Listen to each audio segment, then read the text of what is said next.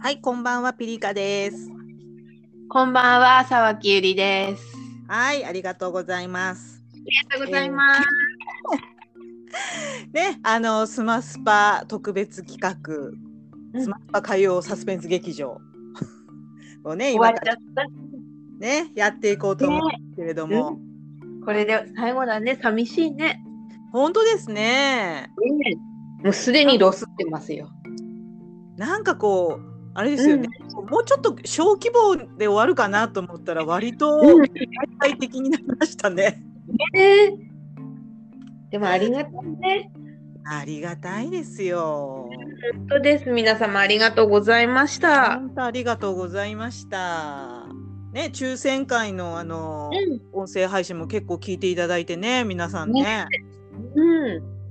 うん、面白かっコロコた。ロとね、連発しちゃったのにね、私たちね。そうそう。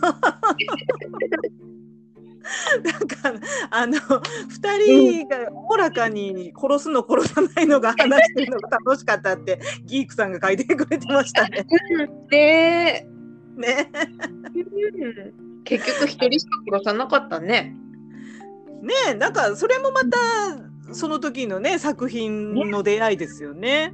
でもあの殺し足りなかったかなやっぱりあの獅子類類と積み上げた方が良か ったかな獅子類類って久しぶりに聞きましたね。 ねえ私初めて言ったかもそうなんかそんなの見ないですよね獅子類ね類。えうん獅子類類とかね生殺与奪とかねそんなの自分じゃ言わないねいやいやそんなの歴史小説でしか見ないです。えもしくは「鬼滅の刃あそうそう「鬼滅の刃」とか「キングダム」とかねあねの世界ですよね。」本当よねそうよね。ということでね、まあ、あのこの、えー特別企画のねはい録音では、まああのーまあ、ゆりさんがね書いていただいた結末うんえーを含む、まあ、3作もですけれども、はいもう惜しくも選考に漏れた他の9作の方ですねうんうんに関して、えーまあ、もしあの選考に当たってたらこういう結末を考えてたんですよみたいなちょっとね、うんそういうところはにいまで触れていこうとん思います。了解ですありがとうございます。えーまあ、あのこの配信の前に、うんまああのー私がミムコさんの「セルリアンブルーの殺意」をうんうん朗読させていただいたものはもううん配信してると思うんですが、いやすごかったよあ れうん、私も自分が書いたものなのに「怖え!」とかなんか言ったかな怖くなるようにしましたよ、本当に。怖かったわー。いや、本当恐ろしかね。うんそう私がほら声が低いので、うんどちらかというとねなので、うんまあサスペンス向きではあると思うんですよ地声で出せば。うん、そうかもしれない。うん、ただやっぱりね難しかったのがあのさやかさんの声ですよね。 ね、でも可愛かったよ。だからそう可愛くしないと怖くないじゃないですか。確かにね。そうだから前半ではできるだけもうキラキラした甘い声を出してそれがどんどんこうちょっとねあのね本性が現れていくっていう風に後半はちょっと凄みを出したつもりだったんですけどねい。やー、怖かった わー。うん、すごかったよ、本当に。いやいやいやあの本ね当あの私にとってもね一つなんか挑戦できたジャンルでしたね本当うんなんか申し訳なかったもん、あんな長くなっちゃったし。いやいやでも一回でいけましたよなんとかね、それが素晴らしい わよ。うんねえ、ねあのうん、皆さんそれぞれにちょっとチャレンジングになったんじゃないかなって思いますえ、うん、確かに。ねえうんそうまあそういうねいいろんなこうノートってまあ賞も合ってるしねあの企画も合ってますけどうんなかなかこういうサスペンスとかっていうところにねねだって人殺しだもん。そうなんですよ。ねえ開かないよね。そう、なかなか日が当たらないじゃないですか。 こういうジャ そンうルだよね。。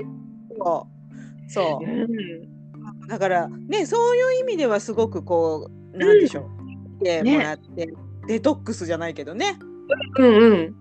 やっぱりこう生きてるんだからねそのやっぱり誇りみたいなのは自分の心の中に積もっていくじゃないですかやっぱりさっとやりたくなったりキュッとやりたくなったり一服持ったりするよねないかいやそういうところをねやっぱこういうこう文章でデトックスしてもらうっていうのも一つねねうんよかった確かに気持ちよかったもん書いてて気持ちよかったですか ねでも地元で今殺人事件起こったらどうしようとか本気で思っちゃった私絶対容疑者になっち ゃう SNS で殺しまくってましたとかさ、そうそうそうなんねか、時々そういうのもちょっと嫌ですよね創作するってはね ね、だって今人殺し起きないでって本当に思っちゃう。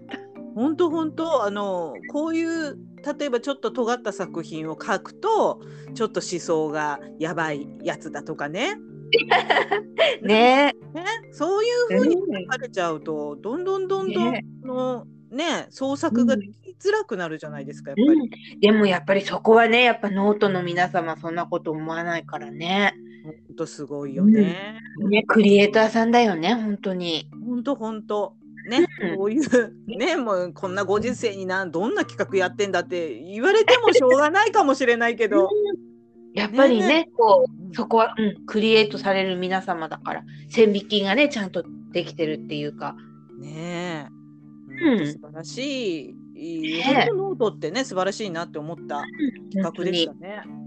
うん何でもできるしこういうの絶対ね商業媒体じゃできないからできないできない。素晴らしいなと思います。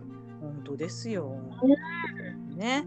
まあねえ改めてね、あのーもう投稿していただいた12作をね振り返っていこうかなと思うんですけれども、まずあのーはいまあゆりさんがね書いうん結末を書いていただいた、はい、まあ栄えある3作についてちょっと触れていこうかなと思います。はい、お願いします。はいまあこれはあの抽選順でねあの引かれた順番でちょっと行こうかなと思うんですけど、そうね。まあ、うんまず、え1作目バジルさんの殺意はい。ですね。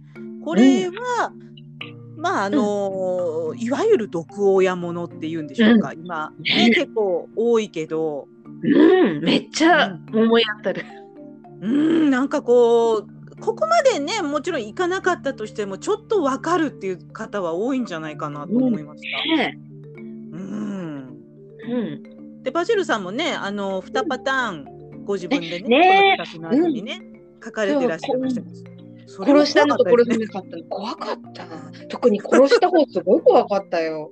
本当ねうん、だって、最後のやつが怖かったかなあの冷蔵庫だも冷蔵庫が出るやん。ねえ、10年一緒に暮らしてんのかってすごい、なんか考えちゃった。 考えちゃったっていうか想像しちゃっつそうそうそうそうた。うあねそれもまたすごいなと思いましたけど、ん。ねえ、面白かった。ねうん。このまああの殺意ねあの、お父さんが後半でね登場しましたけど、ねえどういうふうにこの後半作っていかれたんですか、えっと、やっぱ前半で、うんここもう奈緒ちゃんがさナイフを持ってこう殺意満々っていうところまで書いていただいたので、うん、まあ、その半分事件は起こってるそうかねら、どういう事件が起こるっていうのはもうそこに前半のうちに出ていてもう刺すか刺さないかの二者択一っていうところででうんもこれさすがに毒親だけどでもうん母も娘も悪悪いわけじゃないっていうか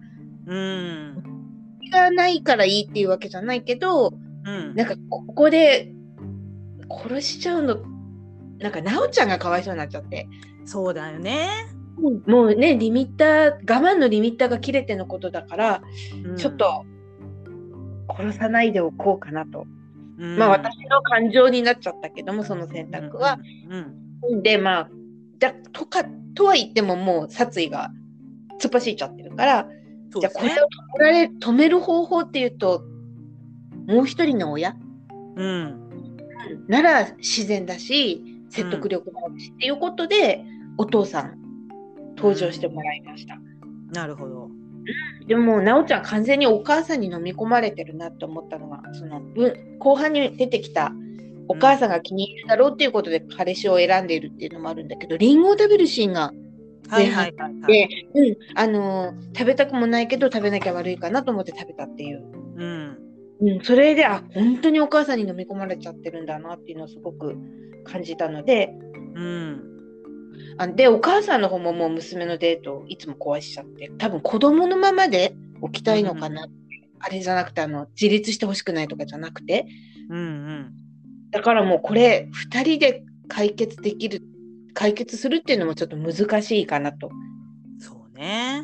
なんでもうお父さんにうん。全部こう私の代わりに進行してもらった形になりましたね。うん。最後はまあ、ねその前半で書かれてた世界が、うんまあお父さんがいないとも書かれてなかったので、そうそう、うん、ちょっとそこ悩んだけど、うん、うん、いるともいないとも書かれてなかったから、そうそこれは幅なのかなと思って選う。択うのんう幅んうんうんん、うんあそれでまあそおう父本当あの例えばもうお父さんはは、まあ、小さい時に亡くなってしまったとかね、うんうんそういう記述があればまた違ったんでしょうけうどんね。そしたらもう刺しちゃうしかなかったのかなって正直思いますね今思うと。そうか止める人がいないからね。そうそううん、であのバチル様の殺さない方の後半でお父さん少しだけうんとても怖い人っていうふうにも出てきてたけど、うんうん、やっぱり第三者は必要だったのかななんて。うん。いや、うんそう思いますよね。だね。うん私は息子だからまたちょっとわかんないけど、娘だとちょっと女同士になっちゃうじゃないですかやっぱり。うねん、ね難しいよね。難しいと思うだからやっぱり相性次第ではやっぱりこういうここまでいかなかったとあしてそもうそう似たようなねあと別な形だったりとかしてもね。うん振り回すとかそういう意味だったとしても。ねでもバシロさんすごくねこうしっかりした世界観を描かれる方そうなの。うん。うんだから逆に、なんてなんていうんだろう逆。だから逆にうんこう助けるにはお父さんなり第三者が必要だなっていうのもすごく読み取れたし、うんまあでも2人で暮らしてる家の中のことだから不自然じゃない形で出てこれるのもお父さんかなとか。うんこういろいろ前半から組み立てていって一番自然な形に持っていったつもりうんうんうんね不自然のないようにってすごく、うん、ちょっと意識しながら書けばうんうんううんんだからすごくね、やっぱこうお父さん出た時、私ちょっと鳥肌立ちましたもんね、やっぱ り読んでて。うんうん、神様みたいよね。そうそうそうそうそう。うん、やっぱりこうこうやってこうジャッジしてくれる人がね、いるね、ってね。うん、うん、お父さんいなかったらもっと大変だったかもお母さんも病院には行かなかったと思うしそうね。もっと病んじゃってたのかなそうって思います。ね、すごくこうありそうなお話ですよね、今。そうん、う、うん、うん、だからあのそうだし全然そうそうかけ離れてないからはい現実とね正直もう誰にでもっていうかどの家庭でも起こりそうな、起こりそう。ううん、ーん。本当そういう意味でもすごくね、なんかこうなんだろう、こう身近にある怖い話ね。うん、っていうかうん自分の中にもあるかもしれない怖い話、あると思いますよ。ね、母親に対してとかじゃなくてもねうんうんうんある日歌が切れるみたいなのはもしかしたら私の中にもあるのかなってうんうん。思ったからこそなんか殺させたくなかったっていうのがありましたね。ああなるほどね。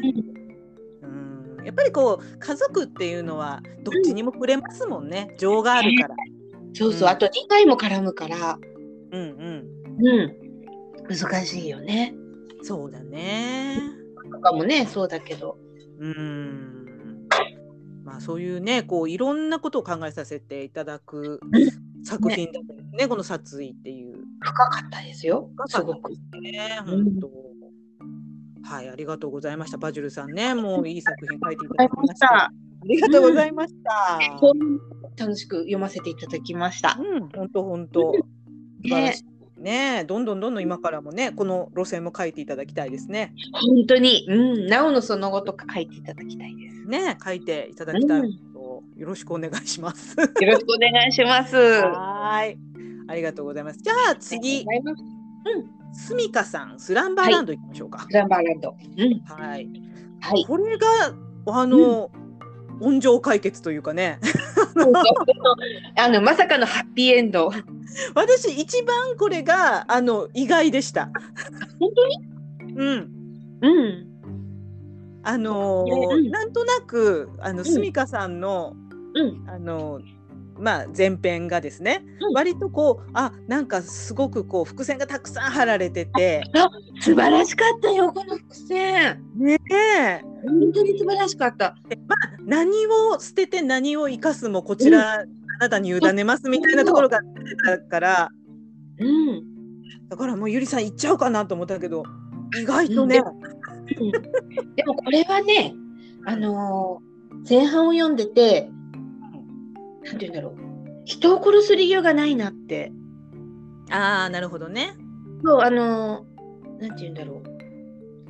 この主人公が、まあ、お名前がね、あのーないんだけれどないも、ですねうんそうすけさんがあえてこうお名前をつけなかった主人公ですけどもうん主人公が必要なもの今必要なものってお金でうん誰かを憎んでるわけでも全然ない。うんでもし殺人事件が起こるとしたら強盗殺人になっちゃうのかもしれないけど、うんあのこのおじいちゃんうんお金を持っているおじいちゃんは、もう看護のプロがそろそろやばいよねって思うくらいの認知症で,、そうね。うん、で人ってやっぱり殺す理由がなかったら殺さないと思うからああなるほどお金ですもんねだってね。そうそう、うん、だから、うんあまあ、サスペンスなので何かしらの事件は、まあ、起こるけどもうんこれ殺人事件じゃないな窃盗事件だなって前半を読んですごく思いました。うんでやっぱあのスミカさんもその後こう解説書いてくだ,、うんくださって、うん、やっぱり誰も命を落とさないっていうこう趣旨を込めていたっていうのは、うんあの書いてらっしゃってうんでそれは私もすごく伝わってきたのでうんまず人は殺さないうんこれだけ伏線がたくさん張ってあったら、うどんでん返しいけるなって思ってなるほど。じゃあもうハッピーエンドまで持ってっちゃいましょうって思いました。ねこのあの彼氏がね年下の彼氏でしたっけ？うんそう年下、10歳年下の彼純氏くんあそうそうそういうんい人ってね。でもこのじゅんくんをどういうふうに見るかでこの物語どう作るか多分すごく変わる、確かに。うん、あの職場でお尻触っちゃうような軽いやつちょろいやつっていうふうに見るとまた話は変わるし、うんうん、でも私このお話をこう読む中でうんこうよなんなんて言うんだろう一番順の見たのがあのスミカさんがこう書いてらっしゃってうんなんだろう10も離れた豊島女をどう思ってるか知らないが純の眼差しは優しくその手は温かいっていううん文章があって、私はすごくここを見ましたね純の眼差しは優しくっていうそうかあとは、うん、そうあとはこうなんなんなんて言うんだろう優しい優しいところ優しい人なんだよっていうのがこうすごく読み取れたところが多かったのね。うんっていうかうん、なんか見えてたのね。そうですだからね。うん、あとね、うん、だから、あ、これは、純子に助けてもらう。そうね。だってあのお父さんじゃないけども、うん、あの、そしてね、うあんの一番最後にこう、純くんが、その、3階の北上さんお金持ってるよっていう話の後に、試すような目で私を見ていうところがあって、うんうん、この試すを私はその後半の解釈みたいに持っていきましたね。ああなるほどね。なんか主人公が困ってる、なんだろう。様子を見てたらどうもお金を使わないようにしてるみたいだ。これは何かあったな。じゃあなんだろう。でも話してくれないってことは話したくないんだな。じゃあちょっと試して、試してじゃないけど、言葉は悪いけど、ちょっと試してみようっていう。そこから物語が始まるっていう。っていう形にしましたね。なるほどね。なんかうまくうまく言えてるかな不安なんですけど。そうか。いやいや、なんかすごく、あのね、この前編が、前編後編か、出た後に、すみかさんのこうメモみたいな創うんう作んそうそデータじゃないですか。う。うん。やっぱあれを読むとすごくこう緻密に考えてた。うね。ん、もう私夜中の2時にアンサー記事書 いちゃった。うん、あの朝に投稿するようには予約したけどねあれ書いてんの夜夜中の2時もうあ感動しちゃってそうなんだ。すごい。あの、スランバーランドっていうタイトルもすごいですよねす。ごいよこのタイトルうん。多分これがね、あのうん、普通の入居者だったらもしかしたら盗もうってまでならなかったかもしれないけどねもしこれ私に置き換えたら目の前で何万っていうベッドに寝てるおじいちゃんうんうん。どうかなってるって聞いたら300万ぐらい盗んでもいいじゃんって私も思っちゃうものきっと。そうね私調べたんですよ、ネットでねスランバーランド ねただねシングルでも20万だってどうどうなの 引き出し付きだともうちょっと高いじゃない、そうでしょうねうん、そうなの調べちゃった調べちゃったイギリス王室御用達ブランドだってすごいよね勉強になっちゃったいや私だったら盗んじゃうわこれ、うーんだってもうね材料は全部揃ってるわけですもんねそうなのうんまああとどういうふうに持っていくかっていうねうん面白かったですよどんでん返しここまでできていやいやいやほんとなんかあのおもおもなんていうのかなこうどうなるかもね、もちろんこ殺す殺せないもあれですけど、盗む盗まないっていうのも一つのサスペンスですからね。ねえ確かにねうーん。そうなのすごいねこうすみかさんの私小説を読ませていただくのも初めてだったので、うんうんうん、なんかもうあの本当素晴らしい素晴らしい本当前後編だったと思います。そうすごいの来たなって思ったもんねえ、うん本当ありがとうございましたね、すみかさん。もう本当にありがとうございました。これは勉強になった伏線のあり方とか。うんうんうんうん。ねでも伏線なんて後付けで適当に自分だと作っちゃうから。ああなるほどね。勉強にくるんだ伏線ってってすっごい勉強になりました。うーん。すごいゆりさんのねいい訓練になった。なっためちゃめちゃなった。うん 本当にあの後で話そうかと思ってたけどうん小説が上手になりたい人はうん。あの前半を誰かに書いてもらって後半を自分が書くって一度絶対やった方がいいです。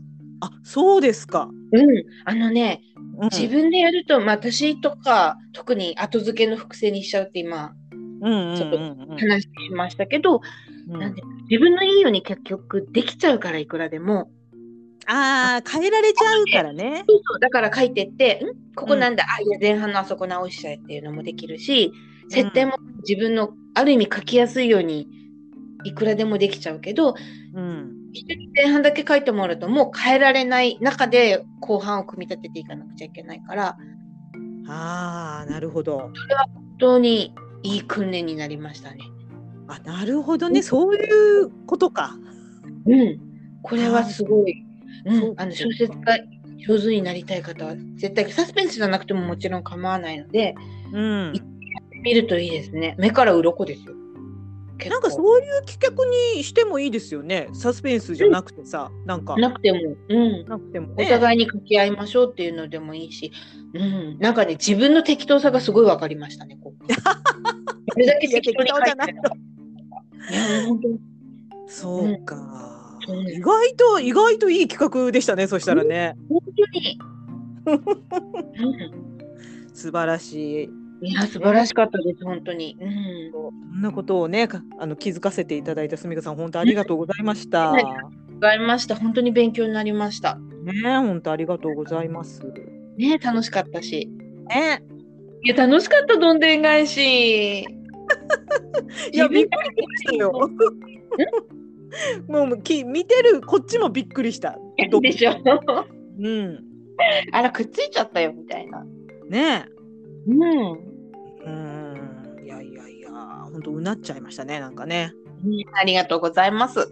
いやーもうありがとうございますはいそしたらまあ朗読にもなったミムコさん、セルリアンブルーの撮影いや、怖かねー。い怖かねや、怖かねー。恐ろしかねーって感じよ恐ね。ろしかね女は恐ろしか本当誰こんな怖いの書いたのと思っちゃった。いやいや、ゆりさんです。こんばんは。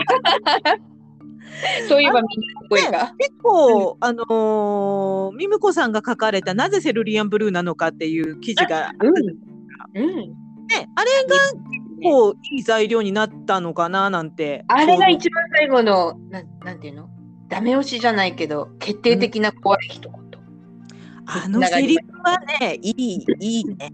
でしょいいした。いうん見慣れると綺麗なものよっていうね。そうそうあそのうそう時。に繋がりましたね。究極の、究極の恐怖でしたね。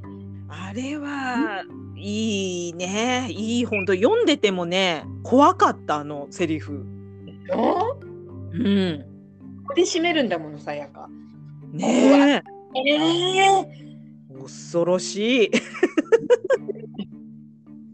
でも本当にこのなんかセルリアンブルーっていう色が各地にこう出てくるじゃないですかこれね。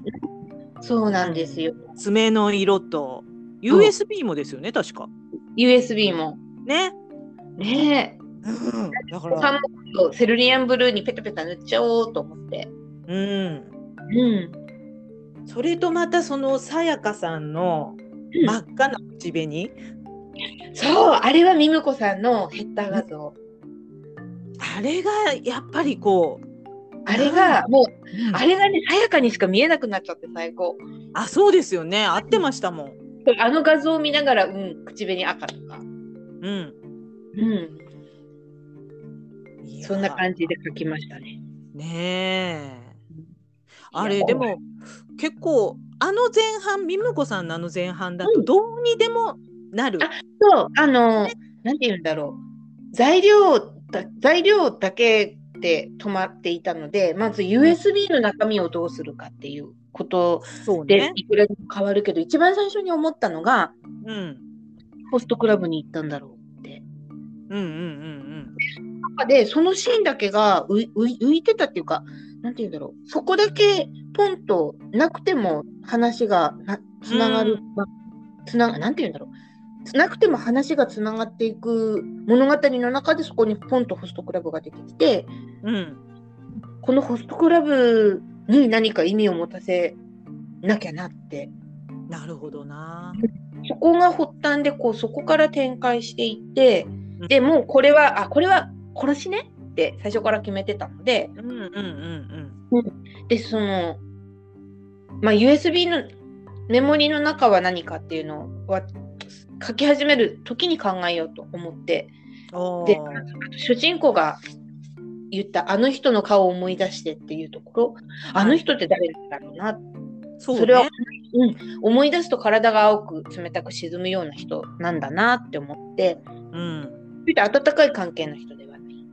そうですねでも話を読んでいくと一番こう腑に落ちるのがさやかの旦那さんうーんかな他の女のところに行って帰ってこないって言ってたからこの辺にもしかしたらうんつながるのかなって夫婦だったら逆に何かう旦那さんが持っていた何かを手に入れるっていうこともできるからそうかうん、そう考えた時にもうで USB も用意してたってことはさやかには何らかの狙い、ね、で何らかの狙いがあって主人公に近づいたっていうことそうかだらね偶然じゃないもんね、偶然じゃないうんでその辺からこう考え始めた物語ですね。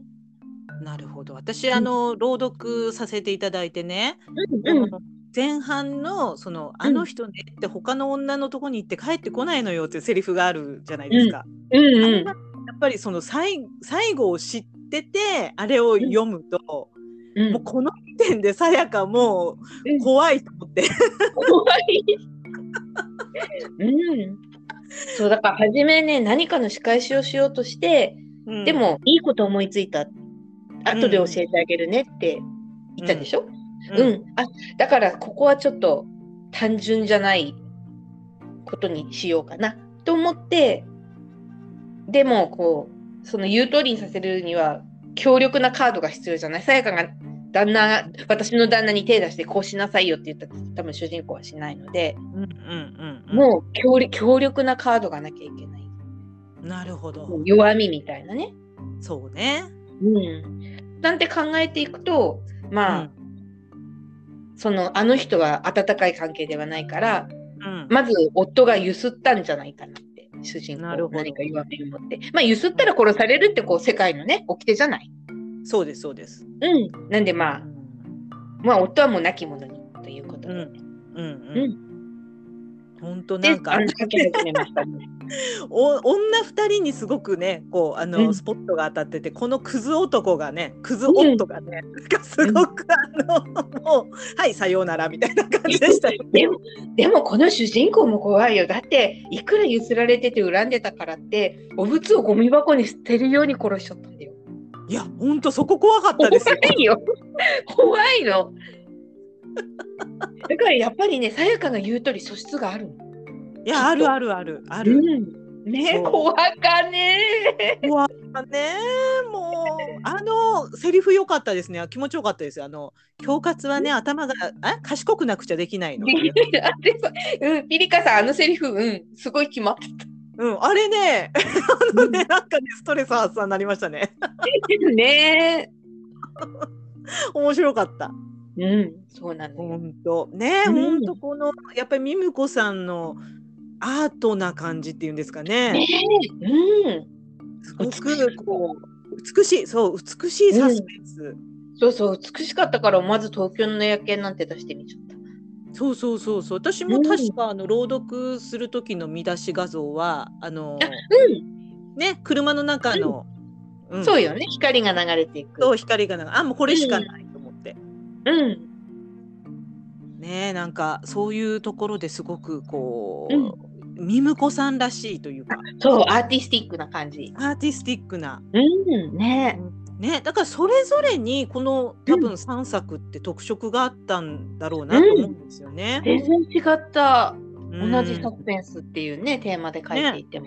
そうだからすごくやっぱりねこうみ、うんまあ、ゆりさんもほらいろんなものを書かれる方だけど、うん。あ、うんううん、同じサスペンスって言ってもそれぞれ出先が違うというかね、ん。うん、ねうん、そういうところをねえ。違うから、いろんな形に書けたっていうか。そうそうそういうところのこうなんかなんだろうなこう作家さんのうーんお題目じゃないけどこんなのもできますよこんなのもでできますよみたいななんかねそういう見出しみたいなのがまた一つ増えたんじゃないかなって思いましたかねもしれない。うんなんか、やっぱり皆さん、こう全然違って面白かったとか、うん違うテイストでびっくりしたとかっていうお褒めの言葉いただいて、すごい嬉しかったですうんね。本当、うんねよかったなんかそういう意味でもこの3作はそれぞれタッチが違ったからですね。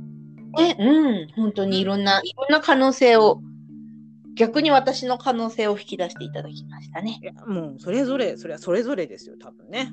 うん楽しかったです、本当に。うん。まあ、以上3作がねあのゆりさんの結末を書いていただいた作品はい。です本けれ当どもに、うん、ありがとうございましあた。りがとうございました本当に、まあ、その他でもねあのたくさん他ね9作ねねいただいてね、短い募集期間だったのに、本当にありがたいです。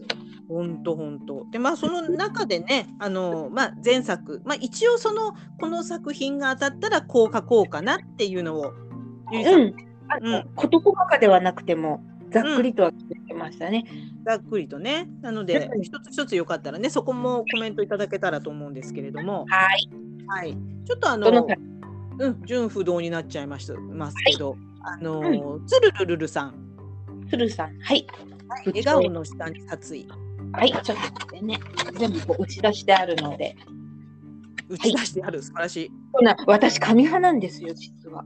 あ、でも髪がいいですね、確かに。中高とかも紙に出さないとできないの。アナログなんですね。いやいやいや、いいですよ。うん。で、あ、そう、鶴部長のつる部笑顔長の。つる部長は、あのー昨日かな、一昨日昨日か。あのうん、続き出してましたね。うん、あの素晴らしいものが非常食の そうそう。うん、おおと思って殺したねー気持ちよかった 鉄槌下しられましたね。いやーザクッといったーと思ってあザクじゃないボクッといったーと思ってねえ。うんあの気持ちいいわ彼氏さんも面白かったけどね。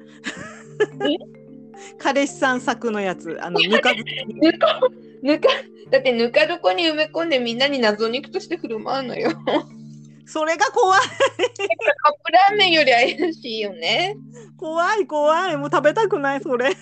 ねえねえ。でもほらぬかは何でも美味しくするからねあ、まあ、そうですね。まあね。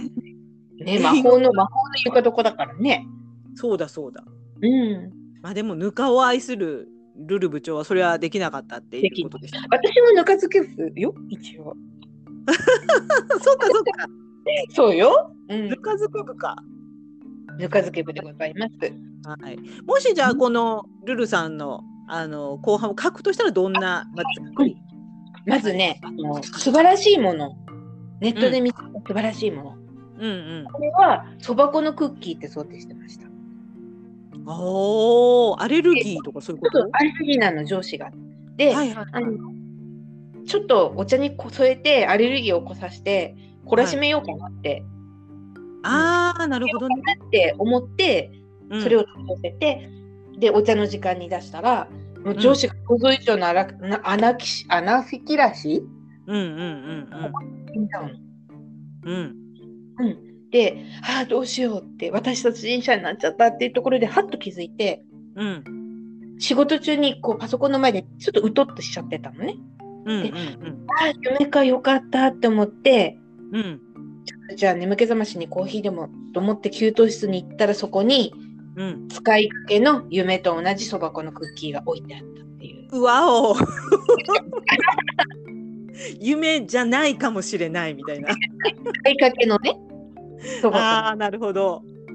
だからまあ、真実は読者の胸の中っていう。そう、いい、いいですね。もう、うん、あの、そんな話を想定してましたね。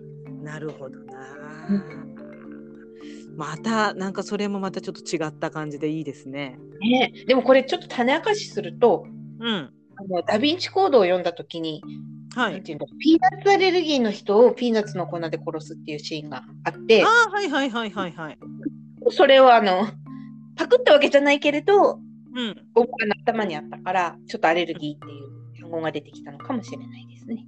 まあ確かにでもアレルギーはね本当に恐ろしいものですからね。トバトバってすごいみたいだもんね。いやいやすごいすごいですよ本当に。そうそうそう。なるほどな。うん、なんで、まあ、ね。もう素晴らしいものが何かで、あそうね。いろんな展開もそれこそ殺人でもなんか他の犯罪でもちょっとしたいたずらでもどんなう話にもくれるかなって、ん確かに確かに。 やっぱり殺すと気持ちいいよね。ねうんまあねデトックスっていうね。ねねうん、あお話できたらね、あの警察のそうで皆すさよ。んそうですよ。お話ですよ。からね、ピクちゃん。 殺人事件が起こってもうちに来ないでくださいね。大丈夫です よ。ゆいさんあの普段はすごくあの優しい人なんで。 確かにな。虹色ハートのゆりさんが本当のゆりさんですから ね。そうなの。そう、そう思っていただけますように。あの、皆様、いわき市で殺人事件があったときは、何卒、あの、その辺の供述をよろしくお願いいたしまもうあのアリバイのために音声配信しないといけませんよ。す。ね、そう、時々ね、起きるからね、殺人事件。そうそうそう起きるから。ねえ。どんなとこうんでも本当あの時は私は音声配信してたのですアリバイがあり ます。ね今日これ時間何分って。 ねえもうそんな本当素晴らしいルルルさんありがとうございました。ね、ありがとうございました。はい、じゃあ次の作品いきましょうかね。はい。えー、っとですね、SNS の罠、リラさん。 SNS のリラさん、ちょっと待ってくださいね。はい。はいうんと、この作品は、まあ、ツイッター、ノート、まあ、んももろもろ SNS ございますけれども、私たち人事じゃないですね。いや、本当に一言じゃ本ない。当にこうこうそういう意味でものすごく怖かった。怖かった私もなんかゾッとしましたもん、ねえありえるありえると思って。これなんかちょっと同僚の女性の方が出てくるじゃないですかうん、その方がちょっと怪しいんじゃないって私は思ったんですけど、思ったけどよくよこれよく読むとそれこそメモを取りながらよく読むと、あの仕事用のツイッターに載せられていたもうんのは、ノートインスタメールアドなんですよ。おおでもその後ストーカーから LINE が来たでしょ。 LINE 来ましたね LINE は載せられてないの。うわおだから LINE が来るのはおかしいの。ツイッターの DM が来たならおかしくないけどこの見ず知らずのストーカーから LINE が来るって変でしょ。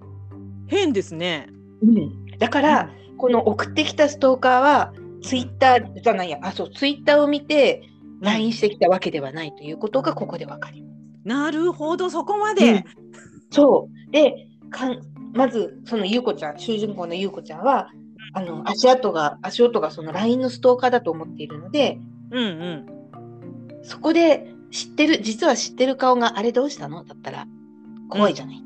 怖い怖い怖いえでそこで来たのはまず知ってる人。そしてはる、話していながら、うん今私たちが話していたことに気づく仕事のツイッターに LINE が載ってなかったのになんでストーカーから LINE が来たんだろうっていうことに話しながら気づくなるほど、で同僚のまきちゃんって多分うん私たちって LINE とメールアドって何か理由がなければ両方交換しなくない普どっ通ちか LINE でですしょよね、ううんん普通 LINE だね、うんでしょだからうんまきちゃんもあの例えば私ピリカさんのメールアドも知ってるけどそれは原稿を送送るために教えてってうんうんしてるんであって、連絡って LINE で取ってるじゃない。だから、そう多分、まきちゃんとも LINE で連絡してると思う方が自然で、うんまきちゃんはメールアドは知らないんじゃないかと思った。はあでも、その SNS にはメールアドが載ったって書いてあったので、うんっていうことは、メールアドを人に出す機会ってうん、就職活動の時の履歴書。あれ今、はいメーはいルアド書く欄あるでしょそうすると、ある会社の関係者ってうんメールアド知ってる可能性がある。ああで、いつも親しく話している人なら、会社の関係者でも LINE を知っている可能性はある。はあつまり上司だったらメルアドも知り得る。LINE も知っているかもしれない。なるほど消ね去法で言っていいですか犯人。はあなるほどね私がそう思って、そういう話を書こうとしてました。これはあれですねすごいうんすごい盲点でした私今なんで、う、んそうなの。ちゃんと書いてあるの。なんで仕事用の方に私の Twitter、ノート、インスタ、メールアドレスまで載ってるのって。すごいねすごい伏線張られてたんだな LINE のメッセージ書いた。で、その後に出てくるから、で、僕は40歳のフリーターです。ツイッター見て LINE しましたって出てくるけど、はいツイッターに載ってない。LINE, LINE のアドレス。はあっていう話を書こうとしてましたね。なるほどねそういうところいすごいなお、すごかったの。うんすごかったの。だって、就職活動した時に見ず知らずの会社にメールアド載せた履歴書を送ったもの、私。怖かねーあれあれれピリカさんあはれいはいごめん、ごめんなさい。なんか聞こえなくなっちゃってた。よああだい大丈夫大丈夫聞こえてますよ大丈夫かったよかったよかった。うんうんそうだから、いや、このお話怖かったですね。うんいやーリラさん素晴らしい素あ晴りらがしとうい。ございます。本当。うんなんか一番そうね殺意バジルさん殺意よりもちょっと一番身近だったわ。そう。うん。だから怖かったですね、考えてて。ああ。わゾッとした。うん。でしゾょッとした。ゾッとした怖ねい。の。ねありがとうございますうん怖かえ。もうリっラた。あありりがとうございました。がとうございました。うん、ちょっと気をつけなきゃって自分でも思いましたね。そうだね。やっぱ私たちちょっと気をつけよう本当に。うん。ね。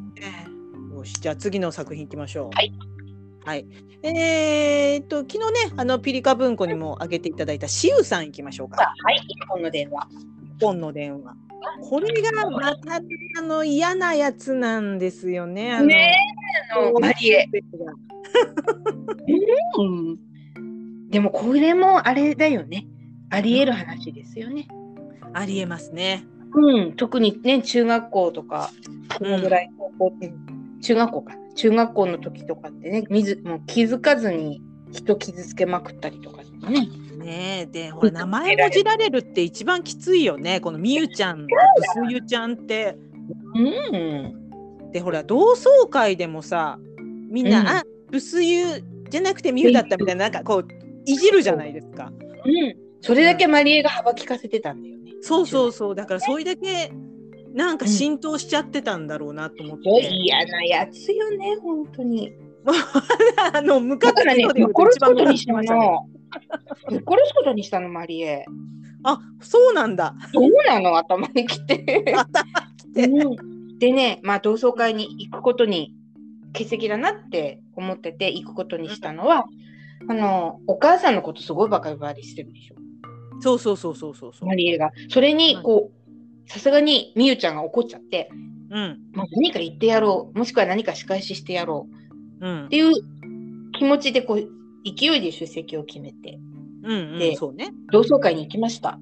はいマリエがね、何者かに殺されて死んでるんですよ、そこで。もう死んでる方死んでる。うん。うんで、一応、まあ、警察とか来るでしょ。うんみゆちゃんはもう、そのマリエに恨みを持つ人物っていうことで、うんピックアップされちゃって、あともう二人同級生がピックアップされて、まあ、うん警察にいろいろ聞かれて、三人でピンチに陥っちゃうんですけど、まあ、結局殺してるわけではないので、うんうん、まあ、まあ、警察課はちょっと離れるけどね。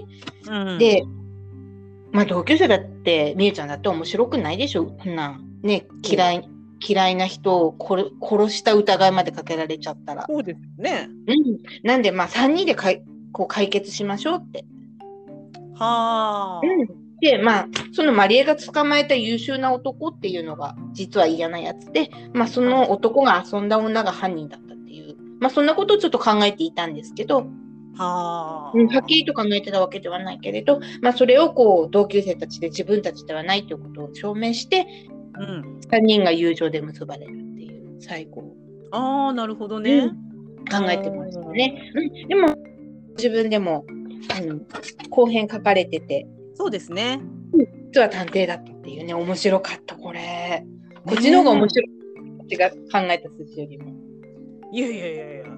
ま面白かったたもんね。ね、その探偵ものになるっていうのがいいですね。いいよね。うん。あと、お母さんもね、一緒にね、やってるっていうのがはあ。いいなと思って。なるほどね。ねえこのしゅうさんの作品も結構しっかり書いてあってね。ありましたね。うんうん。リアリティがありました。ねえ、本当、うん結、主人公が生き生きているっていうか。構サスペンス合うんじゃないかなって思った、これを。うん、思った。うん。こう、なんて言うんだろう。その嫌悪感を胃液が逆流してくる気がしたって表現した。はいはいはいはい。うん、すごくこういう表現があるとやっぱりね、うん。あの読む方もこうよりリアルにそう嫌悪ね感。とかね、そういうのが伝わってくるので、うんうんサスペンスにある人だなって思いましたね。うん、ねえどんどん本当サスペンス書いていただきたいですね。で欲しいですね。殺していただきたいですね。バッサバッサとね。 ね、でも本当に面白いと思う。うん、彼女が殺しを書いたなら、書いてもらいたいですね、しゅうさ書んいてねも。らいたいですね。うんとぜひぜひ、ねお願いします。うん。すよろしくお願いします。ごい読んでみたいです。ねえ。はい、ありがとうございました、しゅうさん。さあ、はい。じゃあ次の作品行きましょうか。えっ、ー、とね、ちょっとじゃあ趣を変えましょう。崖っぷちの女、犬井優太さん。はい。これはね、サスペンス。すごいね。 そしてご本人が書かれた後編がそう怖そう。い。度合い。いや、いいですわ。あの、お顔ペリペリとかね、そう。うん、もう、もうね、もうね、ハマっち ゃ私たちほら世代ですからね。う。ね、うん顎とか、これは形じゃないよね、度合いだよね。度合いだよ。あのもういやあの お面をこうビリビリ破るところやめの度た合い。り、ね、こう、ワンピースを引き裂くと下にウェットスーツとか。そうそうそう。いや、うん。面白かった。これはすごくやっぱりこうエンターテインメント性があるというかね。でもさすが乾さんよね。うん。本当にこうエンターテイナーだなって。もう私たちがこう欲してるものを与えてくださったというような。本当にもう気持ちよかったですわ。本当なんかすごくねやっぱり参加していただいたんだだけどすごく愛うんなんていうんですかね乾さんの懐に入れていただいたような気がしまそうしたね。そう、うん、乾劇場。乾劇場。うん、なんかあの素敵な声が聞こえてきそうな気がして。そうそうそうそう。ねねえ。これうん、こ後半書くならどんな感じだったんですこか。れね、なんかわた私が私のはザ・カサスうん。なんだけれども、まずこのそうそう総理の不祥事。不祥事ね。うん、あのこの総理すごく有能なのね。おお、総理がだけ言う。ど、うんだけど、その手腕を発揮するのって麻薬でラリってる時だけなの。なんかコナンみたいな。ででイメージはねどっちかっていうと「あの鬼滅の吾妻善逸」眠ってる時だけっていうはいはいはいはいはい。うんはあんな感じでラリってる時だけすごい政治手腕を発揮するのね。あ、なるほどだ。から常に常にラリってるんだけどうん。でもすごいの敏腕総理なの。へえ。この主人公の姫川さんうん。あのあの佐川議員の秘書さんのの愛する人っていうのがその総理の第一秘書なのね。なるほどね。でその売人から麻薬を仕入れて総理に渡すっていう役割も第一秘書がうん。うん、絡んでいた。なるほど。麻薬絡みで殺されちゃった。はあ。先生にしましたね。で、その主人公はわからん、それわからないから、うん。うん、そのね、第一秘書そんなことを、たとえ恋人でも親しい人でも絶対には言わないだろうから、それはどうして殺されちゃったのかは、だからわからない。なるほどな。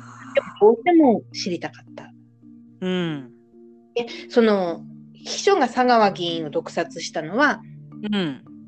その愛する人が、てか総理が売人とつながってるっていうことを,、何かの形で知っちゃって、それを告発しようとしたの。愛する人を告発しようとしたから、うん。そうそう、その口封じで殺し、まず毒殺して、そのぐらい好きだったんだね。そうなんだね。でもやっぱり愛する人がなんで殺されてしまったかっていうのは知りたいから、佐川議員の告発機密を盗んで隠して、このシチュエーションを作ったっていう。うん。はあこん。な設定にしようと思ってましたね。なるほどね。で、まあ、ポケットのボタンを押したのは逃亡用の船を呼んで、真相を知ったら、崖からパルシュートかなんかで降りて逃げる。素晴らしい。実際実際に書くとなったらそう、例えば崖のそんなところに船がつけられるのかとか、パラシュートがそのくらいで開くのかとか、多分そういうことはいろいろ調べてから書かなきゃいけなかったと思う。そうねだから、ここら辺はちょっとできる、できないで変えなきゃなとは、また抽選前は思ってましたけど、うんうんうんストーリーを思ってましたね。うん。これいきなり崖から始まりますからね。殺しちゃうじゃんこんなの崖殺しちゃうじゃんって思って、もうなんかもう本当おあつらえ向きのところから ね。うん、でも実はもう殺されていたのねねだからえ。 10時25分くらいまでは書いていただいてたんでそうだそうだ。まあ私はあの船越刑事うのん、謎解きと、うんその辺かななんて思ってでも面白かったですよパズル面白かった。うーん、本当なんか本当エンターテイナーですよね、乾さんね。た、ね、本当に度合いだもんな度合いは思いつかなかったわそう。うんうん、なんかなんかこう笑笑ってはいけないんですけどうわそうきたかみたいな スカッとしたっていうかそうそうそうそうそういや面白かったですわねえうゆいさん本当ありがとうございました本当いい作み品ゆいさんありがとうございました。ね書いていただいてねねえやいや。うんもういけてるのは声だけじゃなくて、そうよ、そうよ。どっちもいける。すごいよね。ねいけてるって羨ましいわ。うんと、才能がたくさん、乾さんね。ねうん。面白い。ね面白かったです。はい、ありがとうございましたあり。あとは、えー、の、この村のりこさん行きましょうか。はい、キャベツ畑の中の悪意。はい。これはやっぱりね、うん違う、また、い、他の作品と違う、ちょっとこう。村八部的な、そうそうありそうなね。ありそうな。うん。思った。まあ、うん。うん、本当に田舎の方に行けばこういう感じもあるのかなみんながみんな知り合いだもんね。うん。なんかほら、自治会費、あんたの親払ってないから、ダメだよみたいな。そうそう。ね。なんか説得力あります。でも実会費ももしかしたら払いたくても払ってもらえないのかなって、ああ、なるほどねま。たやっぱ思うんですよ。で、なんでこういう、なんていうのいくら外から来たからって、うん。なんでここまでうん。もう子供にも隠さないくらい村八分にするんだろうっていうところから筋をちょっと考えてうん。まず私が思ったのはこの主人公のお父さんって実ははい。このキャベツ畑うんでしょ、がキャベツ畑キャベツ畑を買い上げてうん。リゾート地を作ろうとしてるそのリゾート会社の社員っていうちょっと設定を思いました。ああ、なるほどね。でその交渉がうまくいかないから、うん。まあ、一回でその現地に住んでそこに溶け込むことで交渉を滑らかにしようっていう意図があまったすごいとこに来ましたね。たあのちょっと星のリゾート的な はいはいはいはいはい。イメージで。で、まあ、その村の重鎮みたいな人が、うん。リゾートに反対して出て行ってほしくて、もうみんなに村八分にさせてるっていう背景を考えてましたね。うーん。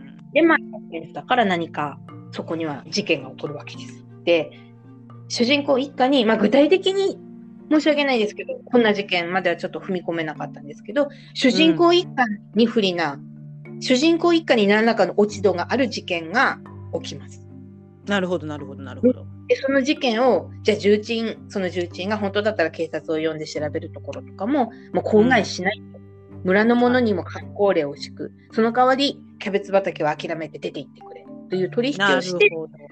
うん、で一家は引っ越していくなってるいほうどな。はあうん。じゃあまあキャ。ベツ畑がねそうだね迫害される、まあ、理由があったんだよっていそううところからっていうことですね。うん、でもそれはまあね子供っていうか主人公の女の子はわからないから関係ないからね関係ないからね一番かわいそうだったけどうん、そうだね。まあそんなお話を考えましたね。なるほどね。すごくねこの子供目線の描写がすごく上手ですよね。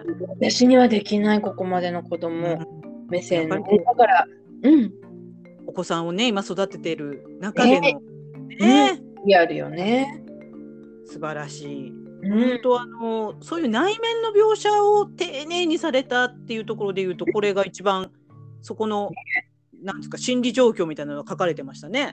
泣きそうになっちゃうそうそうそうそうそう。なんか自分のことと子供が照らし合わせちゃうんそうそう子供の時ね誰にでもあるじゃないこういうあるここまでひどくなくてもあるある。こういうのとかね思い出してちょっと泣きそうになっちゃいましたねうんとね素晴らしい本当ありがとうございましたのりこさん。ありました自分が書くとしたらちょっと子供の目線で書く自信がなくてうんそのお父さんかお母さんの目線で書こうと思ってましたねああなるほどね。ねえなんかそういうところもまたこう目線を変えるとお話の見え方が違ってくるきましたね。うん、うんなんか点を変えるやり方もちょっと、まあ、今回の3作ではなかったけどあのピリカさんのうん。お話の続きを書いた時は、はいは主い人はい。公のお友達に目線が変わってなんで使いましたああそうですね。確かそう目線を変えるっていうのも、まあ、一つの方法かななんては、うん、思います。になるほどね。うんうんはいはい。見見えない状況がまたそこで書けますからね。見えてくるかけてくるっていうねなるほどはいね。違うあれがあるそうかななんて。うんうーん。ああそうねそういうテクニックもねあるんだなっていうのがいや面ー、白い小説っていうか、日本語奥深いね。あーすごいねえ、うんとあのーこういうね企画がそんなに多くはないとは思うんだけどうん、なんかなんか一つ新しいドアを開けたような気がしますね。そんな気がします、本当に。うんん、何より私がすごい訓練になりました。いやいやいやもう本当ねもう大感謝です。うん、もう私の思いつきで始まった企画なのにもうありがとうございますそこまで言っていただいうん、てねです、これも。もう本当ありがとうございますの連覇ですねそれもね。ございますよ、本当にもう。うん、あと4作品ありますのでいきましょうか。はい、うん、はい。はい、えー、次はじゃあ汚れたシャッターチャンスぼんやりラジオさん。はい、ぼんやりラジオさん。ね、このセクハラ放題とかね。かわセいクそう。ハラ放題さん、もう誰が悪者かってわかる から。徹底的に悪者になっていただこうと思って。うん。話を組み立てましたね。で、私が考えた後半は、うん。はい、まず、そうこちゃんがすごく、すごい、かわいそうこちゃんおね。い、かわいそうこちゃんが全然かわいそうなんかじゃないっていう。えー、そうなんだ。で、なんかね、主人公の子はそうこちゃんに割とね、こう好意を持っているというか、ねかわいそうだなって思ってるですからね。ないや、うん、かわいそうじゃないお話考えましたよ。るほど。うん、で、まず前提として、このそうこちゃん、うん。フリーダイビングの経験者です。おお。やってたで彼女は呼吸を止めることができる。ある程度の時間。へえ。なんでまあセクハラにこう意識を失わされてホテルに優れ込まれちゃうでしょうんうんあの住宅の隣に。うん。そうですね。でもこうまあそれで何か嗅がされそうになった時に息止めて死んだふりして、こうなんていうの様子を見ながら運ばれていったああ、なるほどそう。いううんなんです。うん。はでい。まあ潤太くんも酔わされてラブホ,、ホテルあの連れて行かれちゃったんだけどそうこちゃんの目を覚ました時点ではこの,、うんこの子が敵か味方かわからない。おお、そうね。隣にただ寝てるだけだからなのでまあわからないのでとりあえず起きた時もあこいつ起きるって思った時に呼吸を止めて様子を見た。はあ、だからうん。だからうんセ死クんハでラのる。そうセクハラの一味だったら生きてるのってすぐ分かっちゃったら大変でしょそうだ、そうだ。でもまあ、うん様子見てたら違うんだなっていうことで、ごめん、実は生きてるなっていう感じで。ああ。頭きてるじゃない、そうこちゃんだって。うん。こう、ひどいことされた上にね、こんなことまでされちゃって。そうですよ。うん、でも、逆襲に出ます、彼女は。なるほど。あの、死んだと思ってるだろうと、セクハラはね。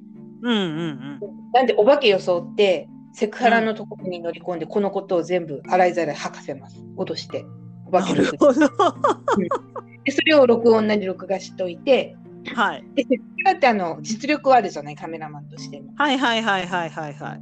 じゃあ実は私生きてるからあんたこれ公公表されたくなければ私の言うことを聞きなさいと言ってとびっきり綺麗なヌード写真集を作らせるんですよ。おお、そこか。アイドルとしてはちょっと終わりかけてるのも分かってるから賢い子だから なるほど。綺麗なやつを作らせてもうこれがバカであ、バカ売れ。新境地を開いて全然かわいそうな子じゃなくなります。うわー、したたかやな。でまあ潤太くんこの肝っ玉の座った賢さに惚れちゃってうん。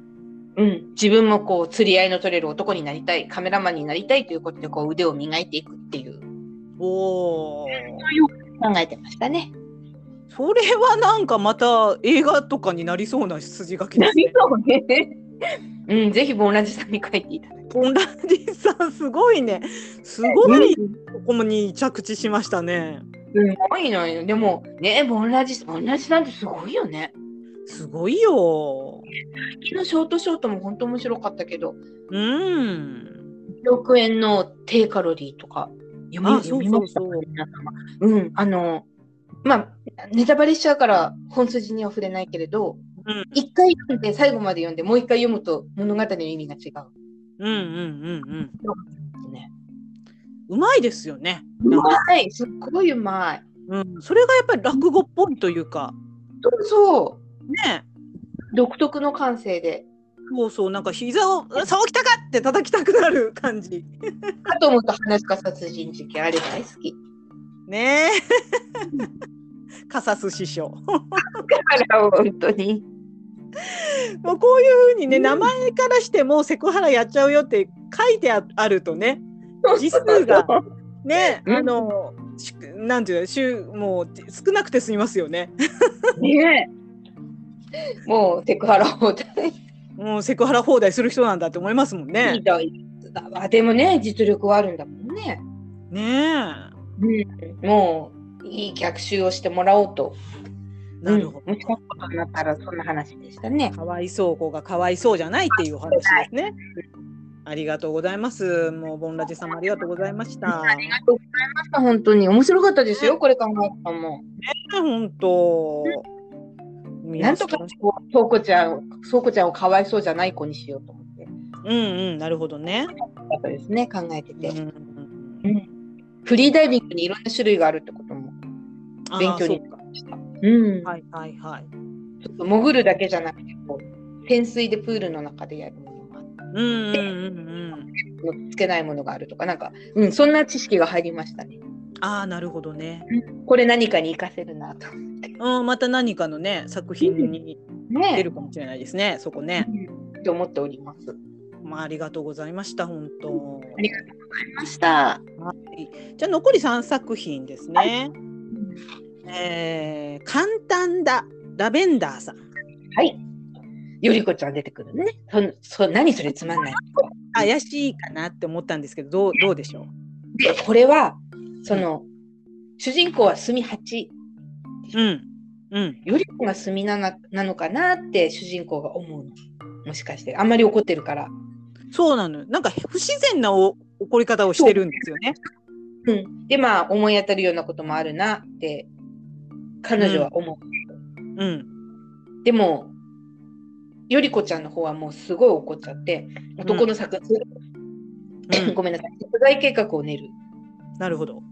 殺してやるわみたいな感じでで、うんその主人公途中までは乗り気なんだけどやっぱりね人殺しだからねそうね。だという時はもうやっぱ踏みとどまる踏みとどまる。っていうかもうやめようよってああ、うんなるほどね。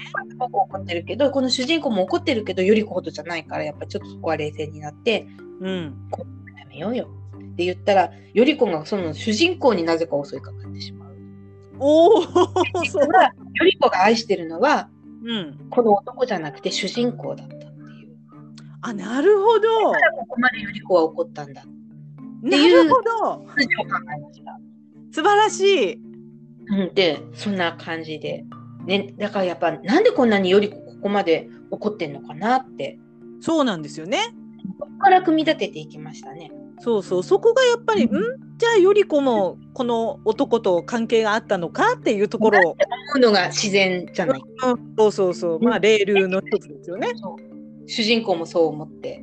うん。うん、で、まあ、途中まで殺害計画に乗っていくけど、うん。うん、でも実はっていうちょっとちっちゃなどんでんをつけてなるほど。こんなお話にしようかなと思ってましたね。なるほどね。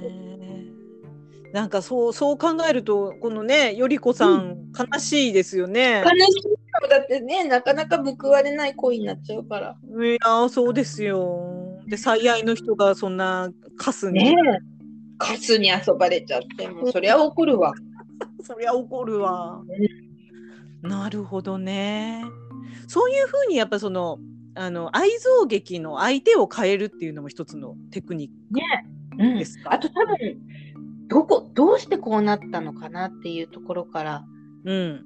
うん、例えばそのさっきのセルリアンブルーのなんでホストクラブに行ったのかなとか、ああ、はいはい。うんそういうところからこのお話だったらなんでよりこんなに怒ってるのかなとかそういうところからお話を作っていくっていうのも多分サスペンスはあるのかなと思いましたね。ああ、なるほもちろどん全ね部。ではないけどうんうん。ストーリーによってはなんでここうなんだろうっていう思ったらそこから凝っていく。さっきのあのリラさんのお話もあれでもこういうふうにツイッターにこれとこれが載ってるけどなんかないものはないのかなとかあそういうなんでっていうところから掘っていくのってありかもしれないですね。ーそうですねうん。これなんかメモとか取りながら読んだんですか？あこれはあのこのお話に限らずうん全部紙にプリントアウトしてうんうん。線引いてああ線引いたり丸をつけたりなんかこのお話だとうん。まさかよりこっていうところがあってそのまさかにすごく車がついてますね。うんうんうんでそこからこうピニューンと矢印が伸びて隅七がよりこなんだのだと女は思ったって書いてあるしうん。おお。大体みんなこんな感じで丸をつけたり線を引いたりしながら全部考えました。なるほど。うん。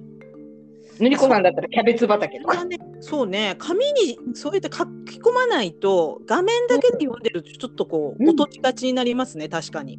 そうなんですよ。なんで私自分の作品遂行する時もうん。全部紙です。あー紙になるほどてうん。うわ、すでそごれをいス。タバとかでやるとなんかちょっと坂っぽいな。ああ、確かにね。ね。うんうん、坂っぽい。坂っぽいでしょ。でもそういうところからまたね、こう、ちょっとなりきるところから始めてみるのもいいかもしれないですね。坂みたいな。ス素晴らしタバ出た時がね、い。ねえ。戻っちゃうんだけどね。ねえ、ほんとラベンダーさん、ありがとうございました。面面白かったです本白当。かった。墨っていうのがまた、なんかね、怖かね恐ろしかね。怖かし嫌なやつよね。ねこれだけでサスペンスになっちゃうこの墨っていう表現だけで。本当よ。ねえ、ありがとうございました。ありが残りじざゃあ2作品ですね。はい、えー、原優さん、ラゆさんコメントいっぱいだ。あコメント。これはですね、うん、あの映像っぽくこうなんてすごく映像っぽくこの書き方が頭に浮かうんうん。わざとセクシーな格好をしている。んで、うでん、表現もポトリと雫のようにつぶやいたとか少し体をふらふらさせながら彼に近づいていったとかね彼との距離も5メートルくらいとかすごい映画的だなと思ってうんうんうんうん。映画にしようと思った。なんでおーうん不気味な笑みに表現したって終わったとこでカーッとっていう声が入ってああ、なるほど。ね、ここまでははいはいはい。主人公は主主演女優ほもう主演仕事を取るためにもういろんな手を使ってうん彼女は主役の座をゲットした、でもそれには理由があってうん。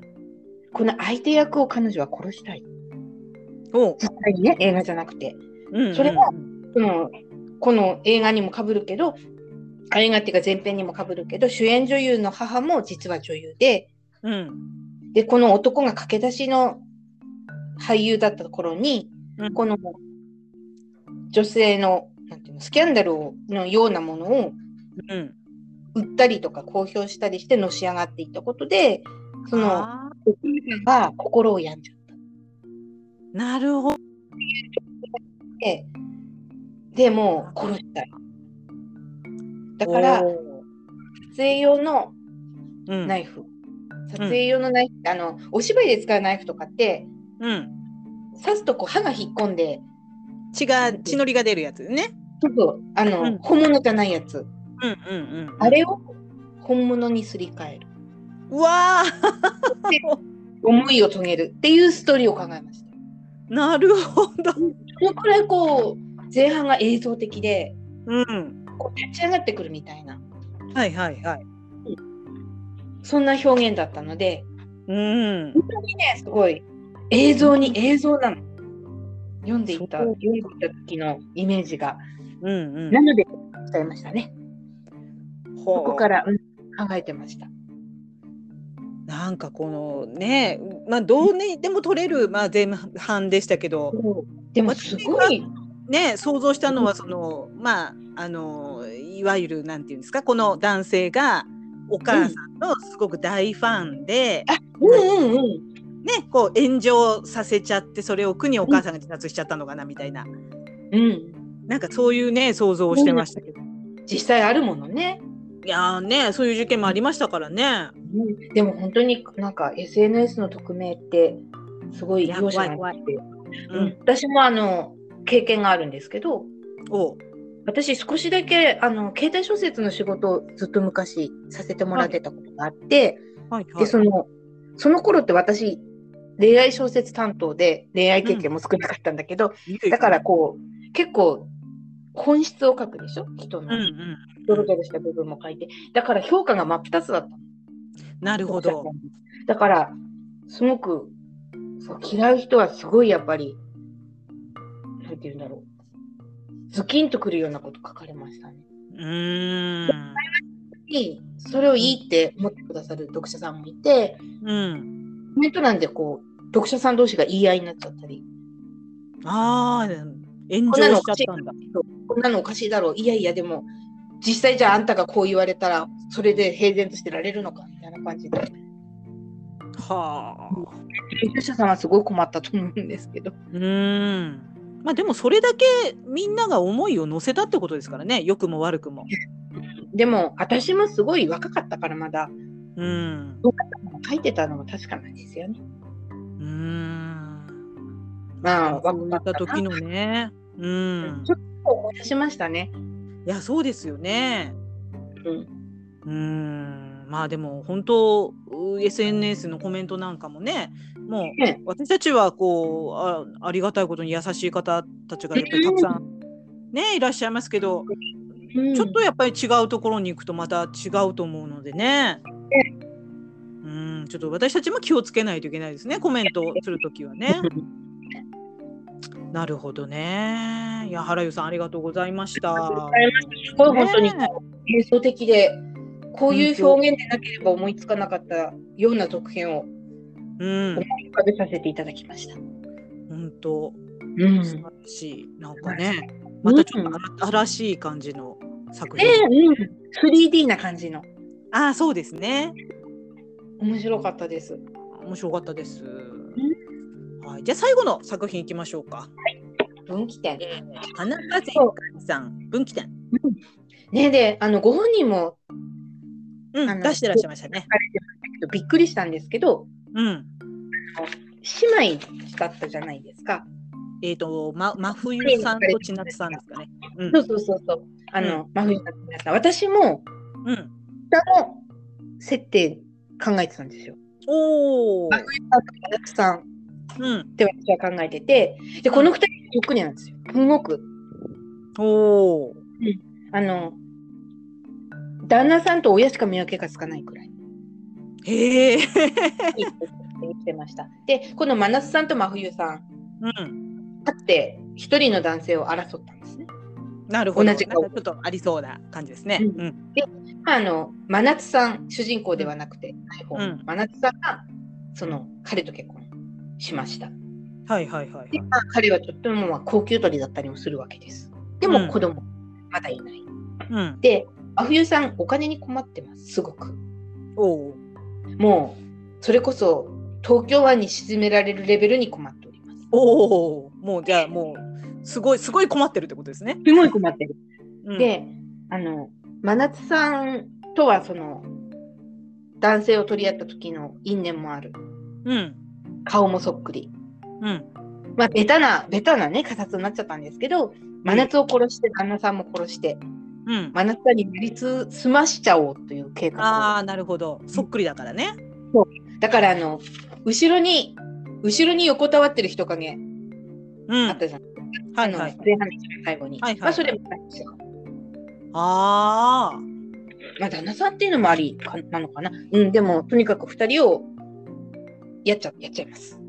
ほう。でもやっぱりもう旦那さん以外に見分けのつく人がいうん。るんですよね。親。うん親ですね。まあ親もまあいろいろこう悩んで考えてうん。でもやっぱりこうもう一人の娘をねうん。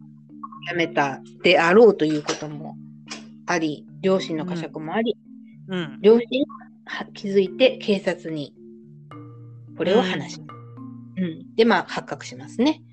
発覚しますね。で、その後は崖です。これそれこそ崖です。ああ。で、私はこう、こうなのよっていう、うん。でこう刑事来て追い詰められて、あの、パトカーの音がして、マドンナたちのララバイ。なるほど。 綺麗な感じですね。一番仮説っぽく考えてましたね。だってもうあのぶ舞台がコテージですからね。もうこれ下じゃないコテージなんて。書かれたらもうだってカサスだもの。コテージコテージにねえ出てきたらね。これ携帯が圏外だったらもう間違いないですね。そうだね。いやもう仮説っていうよりも推理小説の王道。ほんとね。でもなんかねこの花風ひかりさんもあのカサスが好きだったみたいですよ。うんうん。なんかもともと。なのね。うん。うん。だからわざわざっていうかもうあの本当私たちが続きをね考えやすいように。うん。あだからもう崖になったんだ私の。うんそ。おそらくそうだと。仮説の流れでえ私も乗せられていたのね流れに。そうです。うん。ゆりさんいやこれは崖って手思のったの。手のひらに あそうね踊らさ乗せれらてれいたていたのね。今わかった。でもやっぱそれすごいよね。うん。だってうん崖行っちゃったも行っちゃったもんね。ん。うん。うーん。あすごいわ。そそううか。やっ乗ぱせりられていたのか。こうねさ参加していただく方のサービス精神がすごくわかりますね。わかりますわかります。うんうん。ついように言ってしてそうくれる方とあえて謎を残す方と。そうそうそうそうう。伏線もねどれを取ってもいいようにってこう複数用意してくださるとかね。ん。いや面白かったですよ。ねえ。うほあんとと話も少し考えるのも。ねえでも以上12作はい。ったわけなんですけどね。本当なんかどうでした総括してみて。復活して。いや面白かったの一言。うん。うん、でまあね時間の関係もあって3作に今回は絞らせていただいたんですけどうん。こんな風にあのもともとどの作品がこう抽選で当たってもいいようにと思って、うんうんプリントアウトはもういただいた時点で全部していたしうん。聞いたペンで丸つけたりちょっとメモったりなんてじゃあこんな話にしようかななんていうのも順次それこそあのいただいた段階から考えていたんですけどもうん。うん。でも考えてた時はどれを書くことになるかはわからないっていうそうです状ね。態かなみんな書くつもりでうん。考えていたので、いや、うん楽しかったですね。空早想ではいっかっぱいたですね。あの最初ちょっと時間かかるかもって言ってたけど。意外とあのお仕事の方が全然影響がなかったっていうのもあったんですけど、うんうんうん。結構事前に考えてあったんで、うん、あとは、結構あとは書くだけみたいな状態にしてたので、う、うんなんで、いつも私、物書くときってもうざっくりしかかその決めないんですけど、うん。うん、今回はちょっとあの細かく考えて今お話ししたみたいな感じで細かく考えて、うん、書きましたねこういうやり方もいつもやっぱりこういうことがなければしないのでうんうん。勉強になりましたね本当にう皆さんきちんとこう組み立てて考えてるんだなって思いました、んねえ、本当ありがとうございました。もうゆりさんも。ねありがとうございました、なんか本当。ねこんな素敵な企画考えていただいてもう私は単純にこうな成り行きをどうこう企画にやるかっていうだけ の、いやいやいやうん、この企画力すごいわうんもう本当はね3作品全部朗読もしたかったんですけど結構やっぱりこうあの普通のショートショートと違ってねやっぱ長くなるからねミステリーっていうかサスペンスだね。からちょっとこう3作品は無理だなと思って1つだけにねさせていただいたんですけど。うん。そこもねすごくなんかこう私の女優魂が目覚めたいいっていうかね。企画でしたね。うん。本当。まあ今日はねそのまああのせっかく応募していただいた12作全部ね振り返りをはい。でいただきましたけれどもね、うん。ありがとうござ番い組にまなっしてた。ましたね。もう1時間半ですよ。時間かかっ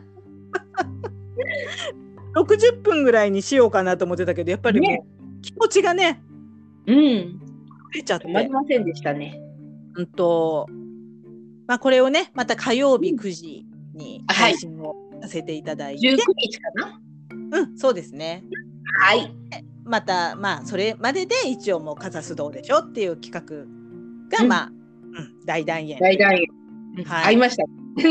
ねえ本当ね皆さんでも本当にいい企画になりました。うん。ありがとうございましたゆりさんもたくさんいえいえ、うん、すごい楽しかったし、すごい訓練になりました。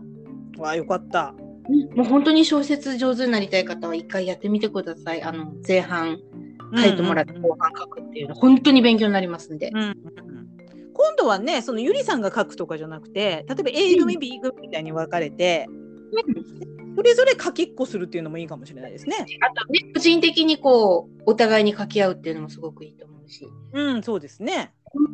うんまたそういうところでこうクリエイターさんの交流がね生まれてくるとうんまたそれそれで素晴らしうん、い良いと思うし。うん。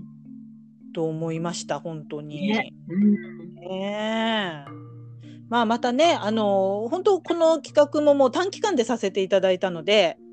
あのもう間に合わなかったという方もたくさんいらっしゃったんですよやっぱりね。うんやっぱりね。